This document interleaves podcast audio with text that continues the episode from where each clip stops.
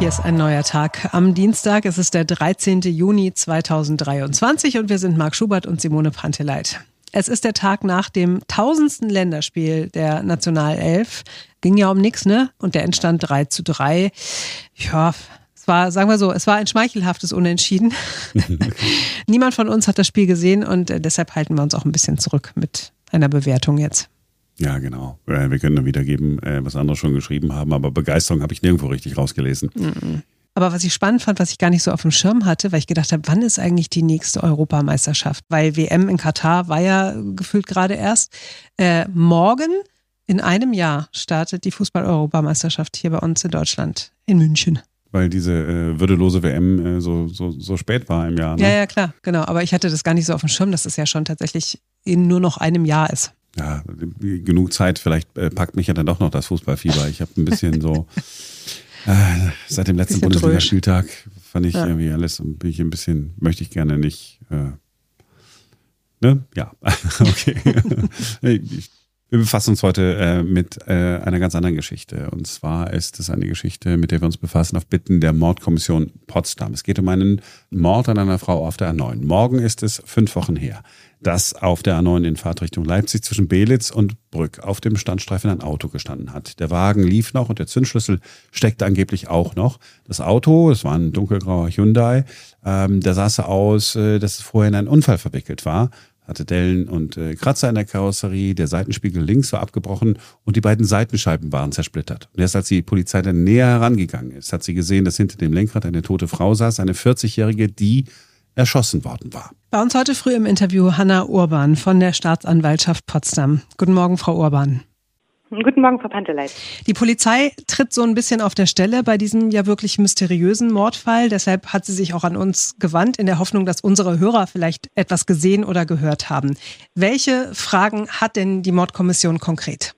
Ja, also die Polizei äh, ermittelt natürlich weiterhin auf Hochtouren und wir möchten gerne wissen, wer am Mittwoch, den 10.05.2023, im Zeitraum zwischen 18 Uhr und 18.30 Uhr auf der Bundesautobahn A9 in Fahrtrichtung Leipzig zwischen den Anschlussstellen Belitz und Brück einen Verkehrsunfall oder einfach ein ungewöhnliches Verkehrsgeschehen beobachtet hat. Und wer möglicherweise im besagten Zeitraum an dieser benannten Örtlichkeit Fahrzeuge oder auch Personen auf dem Standstreifen wahrgenommen hat oder wer die Örtlichkeit in dem genannten Zeitraum mit seinem Fahrzeug passiert hat und möglicherweise Aufnahmen gemacht hat mit einer Dashcam oder einem Smartphone, die er uns gegebenenfalls der Polizei zur Verfügung stellen kann. Und auch wenn Sie es vielleicht nicht so für relevant halten, das prüfen wir natürlich, vielleicht ist es es ja doch. Wo genau soll man sich denn hinmelden, wenn man was gesehen hat? Also die Hinweise können einfach an die sachbearbeitende Dienststelle erfolgen. Das ist die Mordkommission in Potsdam. Natürlich nimmt aber jede Polizeidienststelle entsprechende Hinweise entgegen.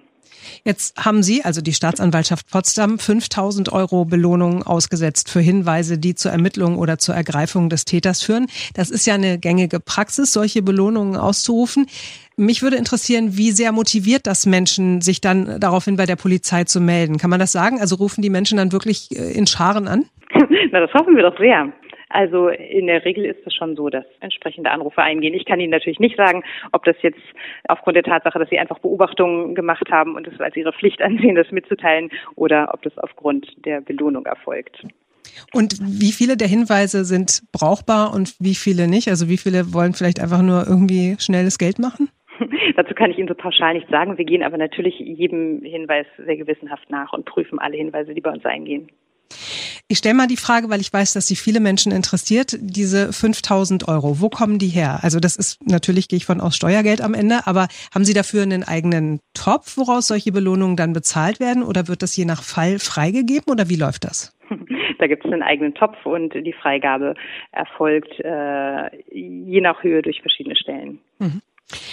Zum aktuellen Ermittlungsstand können Sie uns nichts sagen und haben im Vorfeld des Interviews auch gesagt, dass Sie keinerlei Spekulationen bestätigen oder negieren werden, wie zum Beispiel die, dass die getötete Frau von Beruf Lehrerin gewesen sein soll, was wir natürlich absolut respektieren.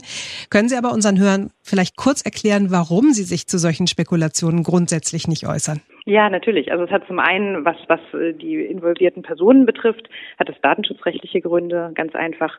Und äh, zu dem weiteren Vorgehen und auch welche Hinweise bei uns eingegangen sind und welche Ermittlungsschritte wir im Einzelnen vornehmen, das sind einfach ganz ermittlungstaktische Gründe. Also wir legen unsere Ermittlungen natürlich nicht offen. Und äh, viele Informationen können natürlich auch ähm, potenzielles Täterwissen sein. Und äh, das ist nichts, was man dann einfach so äh, der Öffentlichkeit mitteilt.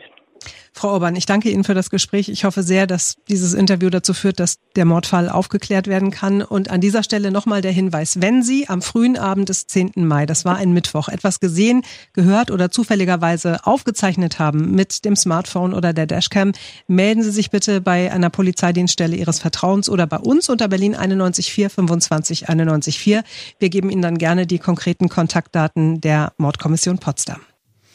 Alles äh, ganz mysteriös, ne, dass man auch überhaupt äh, nichts weiß. Sie haben ja ähm, zwischendurch hat die Polizei auch mal die Autobahn gesperrt und alle zwischendurch rausgewunken, einfach ne, zur selben Zeit mal geguckt, ob da nicht vielleicht äh, doch noch der eine oder andere Zeuge dabei ist. Ist äh, ganz, ganz merkwürdig. Vor allem, wenn man sich dann fragt, wenn es denn ein Täter war, der mit im Auto gesessen haben soll.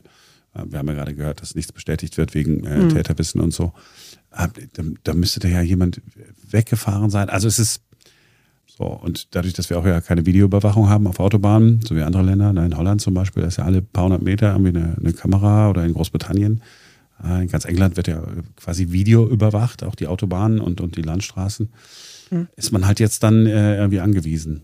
Ja, die Fantasie geht sofort los. Ne? Ich habe gedacht, wahrscheinlich hatten, hatte die einen Unfall. Es war irgendwie ein leichter Auffallunfall und der Unfallgegner, also der, der in dem anderen Auto, der hat dann vielleicht, vielleicht sind die in Streit geraten, völlig überreagiert, ja, und dann hatte der eine Knarre dabei und hat, hat sie erschossen, keine Ahnung. Also ist natürlich alles reine Spekulation ähm, und die Frau Obern von der Staatsanwaltschaft hat ja auch gesagt, ne, also nichts wird bestätigt, nicht, nichts wird negiert. Wir werden hoffentlich erfahren, was da wie passiert ist und hoffentlich wird dieser Fall aufgeklärt.